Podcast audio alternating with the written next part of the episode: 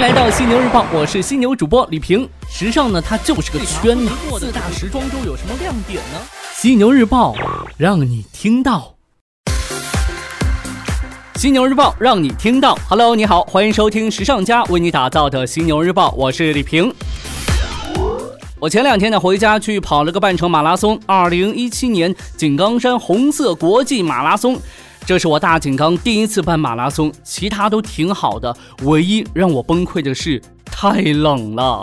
当天最高温度也就四度，还刮风，跑到最后我两只手都麻木了。还好我穿了长袖，要不然的话我跑着跑着就结冰了。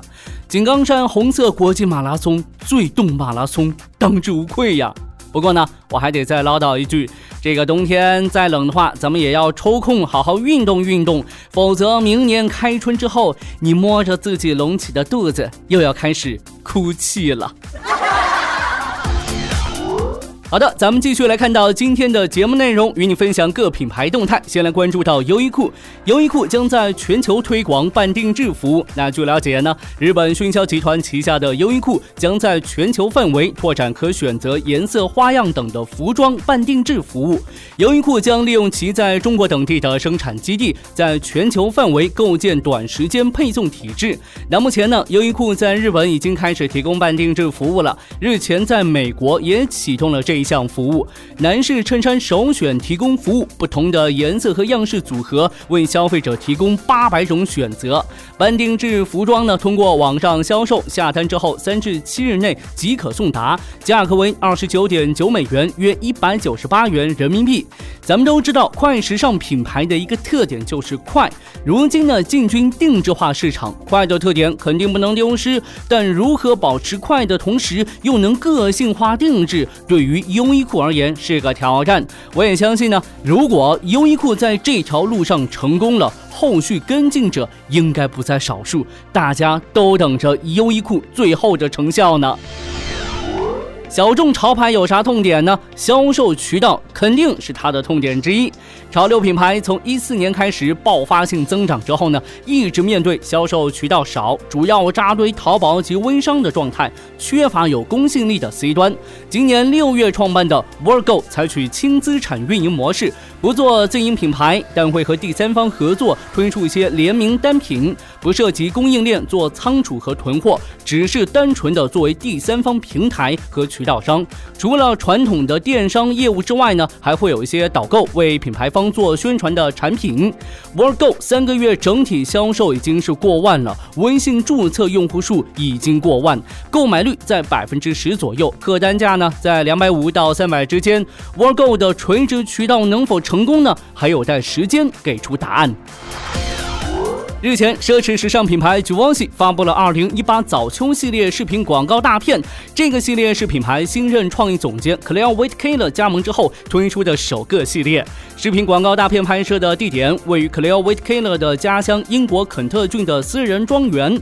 为凸显品牌年轻化的决心，Claire w i t k e l l e r 在视频当中特别邀请了一群二十多岁的年轻人担任模特，穿着 Givenchy 2018早秋系列服饰，在庄园当中游。玩拍摄。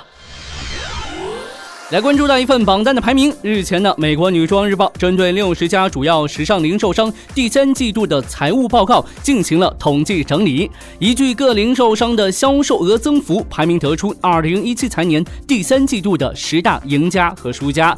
据其统计显示，在前三名当中，并没有出现奢侈品集团，而是以美妆与电商为主。而十强当中呢，开云集团则是唯一一家上榜的奢侈品集团。其中呢，排名第一。的是全球第二大化妆品集团 Coty，第二名则为阿里巴巴，第三名为今年频频发力时尚领域的京东。被评为十大赢家的零售商还包括 Canada Goods、Amazon、开云集团、Zara、Do、Tapestry、ERF Beauty 和 SMCP。值得注意的是，在奢侈品范畴之内呢，增幅最为显著的零售商为 Canada Goods，其次为 Gucci 母公司开云集团，是唯一入选的多品牌奢侈品集团。LVMH 集团则未入选前十。最后来看到京东最近的一项大动作。近日呢，电商平台唯品会宣布，已经与腾讯和京东集团签署联合投资协议。根据协议，腾讯和京东将分别斥资购买六点零四亿美元和二点五九亿美元的唯品会 A 类普通股。